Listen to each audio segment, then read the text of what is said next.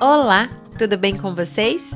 Meu nome é Adreísa, eu sou educadora de leitura da Fábrica de Cultura de Vila Curuçá e hoje convido vocês a conhecerem o livro Heroínas Negras Brasileiras em 15 Cordéis, da autora Jaride Arraes, publicado pela Pollen Livros.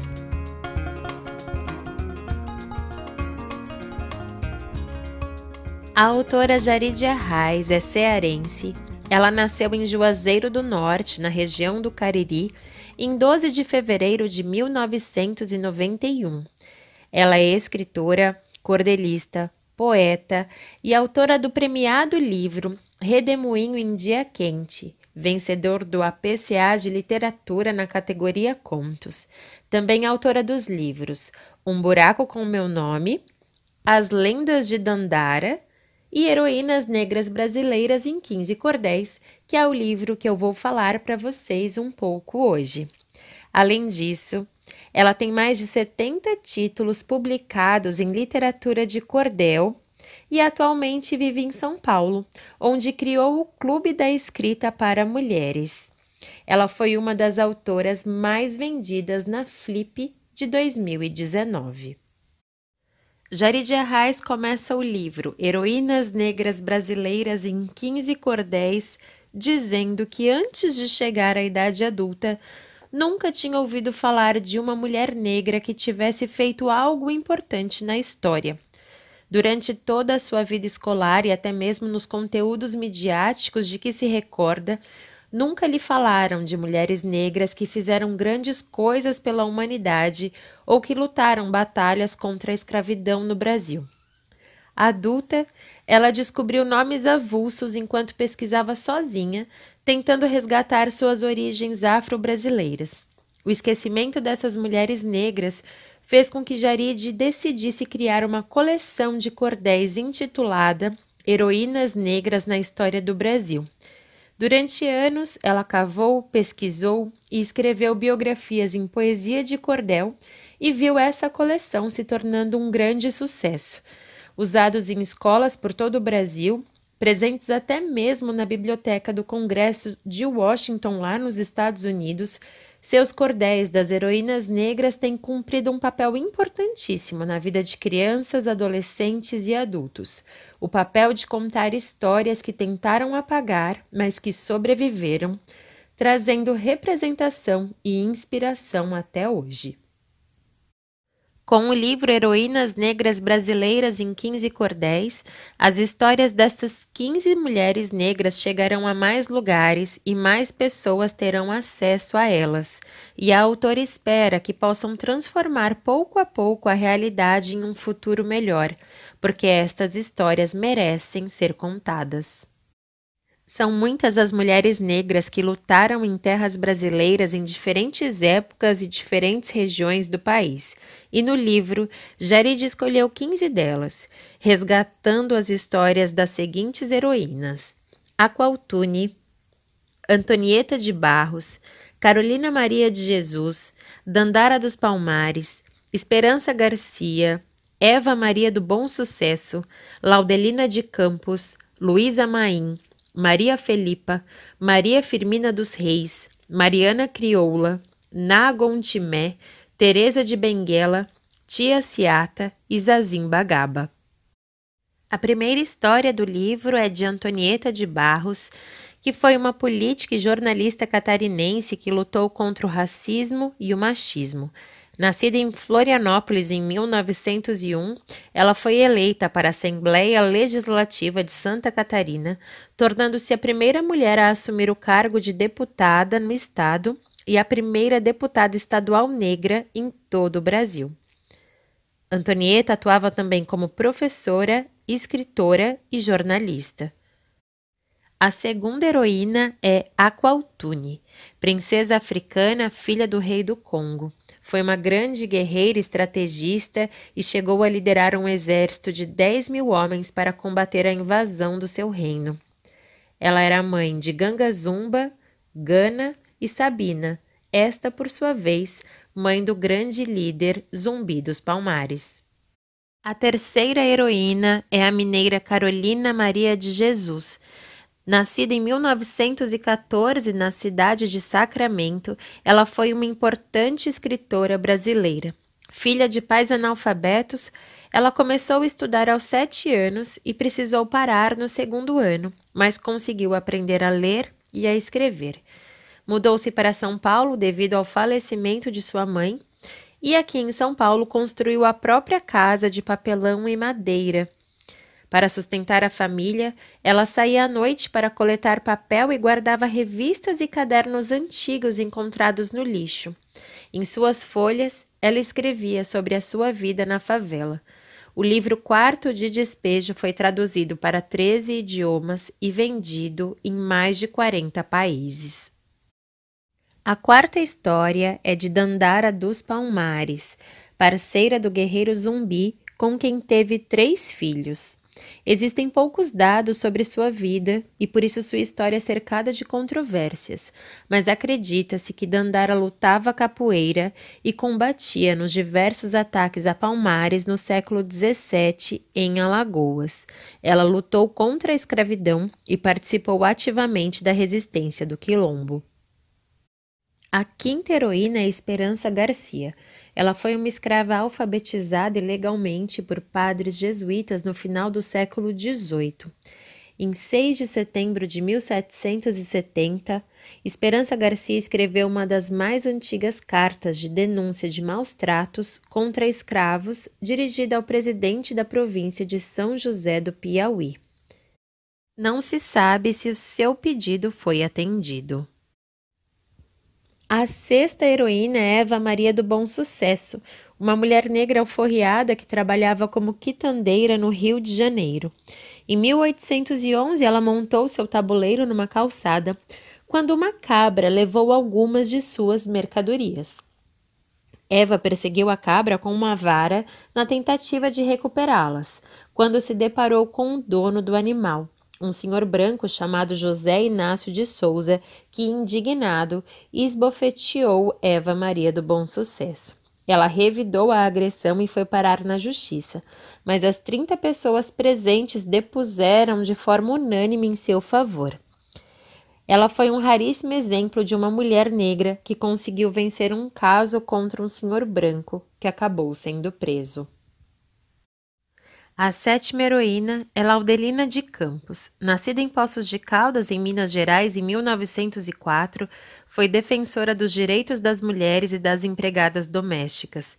Teve que largar os estudos e começou a trabalhar como empregada com apenas sete anos de idade ao perder o pai, para que ela pudesse cuidar dos cinco irmãos mais novos. Com 18 anos, participava de um grupo de valorização da cultura negra. Em 1936, se filiou ao Partido Comunista Brasileiro e fundou a primeira Associação de Trabalhadores Domésticos no Brasil. O tempo foi passando e ela se envolveu cada vez mais com movimentos políticos de esquerda, militando também na Frente Negra Brasileira. Anos depois, mudou-se para Campinas, onde integrou o Movimento Negro de Campinas e protestava contra o racismo. Em 1961, fundou a Associação Profissional Beneficente das Empregadas Domésticas, que mais tarde se tornaria o primeiro sindicato das empregadas domésticas. A oitava heroína Luísa Maim, africana vinda da costa da mina, onde era princesa e depois vendida como escrava. Foi trazida ao Brasil e alforriada em 1812. Viveu como quituteira em Salvador, na Bahia, e repassava bilhetes escondidos em seus quitutes, tendo se envolvido em muitas rebeliões. Ela era mãe do poeta abolicionista Luiz Gama, e alguns autores afirmam que ela teria se instalado no Maranhão, onde desenvolveu o tambor de crioula. A nona heroína é Maria Felipa. Ela nasceu na ilha de Taparica, na Bahia, no começo do século XIX. Vivia como pescadora e marisqueira e participou pela luta da independência da Bahia, na qual liderou 200 pessoas entre indígenas e mulheres negras. Nas batalhas contra portugueses que atacavam a ilha, Maria Felipe e seus companheiros queimaram pelo menos 40 embarcações. A décima heroína é Maria Firmina dos Reis, considerada a primeira romancista brasileira. Ela também fazia composições musicais e poesias. Ela nasceu em 1825 na ilha de São Luís do Maranhão. Estudou de forma autodidata e, aos 22 anos, se tornou a primeira professora concursada do estado do Maranhão. Úrsula foi o primeiro romance brasileiro escrito por uma mulher negra, publicado em 1859. Em 1880, ela fundou uma escola gratuita para meninas e meninos, que seria fechada depois devido ao machismo. Décima primeira heroína é Mariana Crioula, escrava brasileira que vivia no Rio de Janeiro. Ela trabalhava como costureira em mucama e era considerada uma das escravas de confiança da Casa Grande. Em 1838, Mariana participou da maior revolta de escravos do Rio de Janeiro, liderada pelo ferreiro Manuel Congo, que reuniu cerca de 300 negros de fazendas vizinhas. Ela foi nomeada rainha do Quilombo junto a Manuel, que era chamado rei.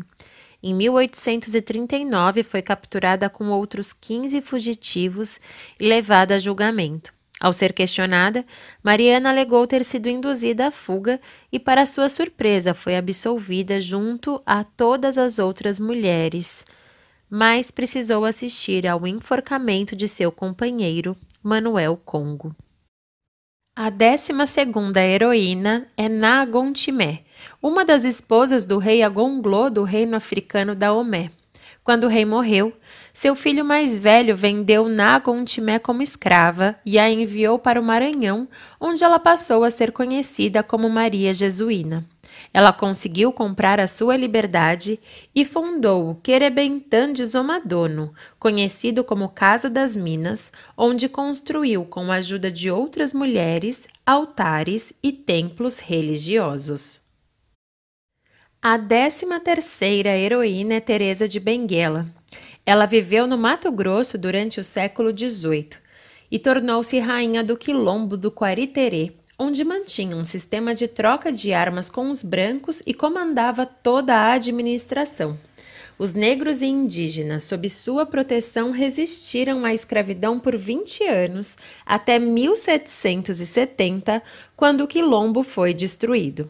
Em sua homenagem, o dia 25 de julho foi instituído Dia Nacional de Teresa de Benguela e da Mulher Negra. A 14ª heroína é Tia Ciata. Ela nasceu na Bahia em 1854, era cozinheira e mãe de santo, foi iniciada ao candomblé e levou o samba de roda ao Rio de Janeiro em 1876. Trabalhou como quituteira para sustentar a filha, sempre com suas vestes para expressar sua convicção no candomblé, religião que era proibida naquela época. Sua casa era ponto de encontro de diversos personagens do samba e compositores importantes. Até hoje, a casa é referência do samba e do candomblé lá no Rio de Janeiro. A 15ª heroína, cuja história é contada por Jarid Arraes no livro Heroínas Negras Brasileiras em 15 Cordéis, é Zacimba Gaba. Zacimba era princesa da nação Cabinda na região de Angola, mas foi escravizada no Espírito Santo em 1690. O barão da fazenda ficava enfurecido ao saber que ela era princesa e torturava Zacimba. Após a morte dele, ela liderou a fuga com outros negros e formou um quilombo que comandava emboscadas noturnas para libertar escravos dos navios negreiros que ancoravam naquela região.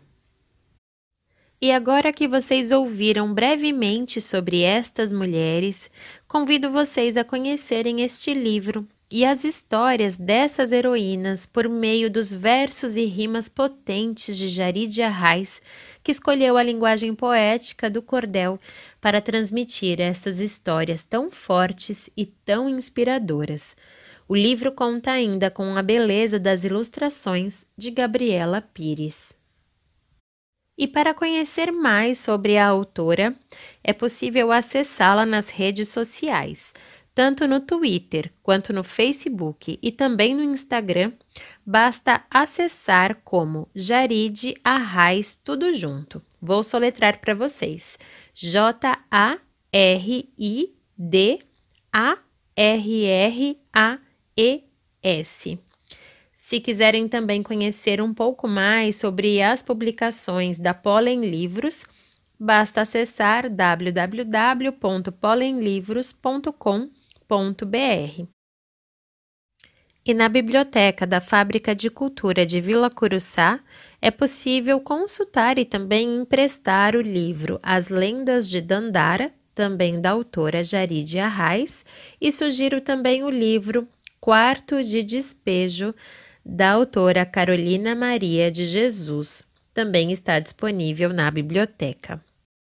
E eu fico por aqui. Espero que vocês tenham gostado da indicação de leitura de hoje muito obrigada e até um próximo encontro de leitores.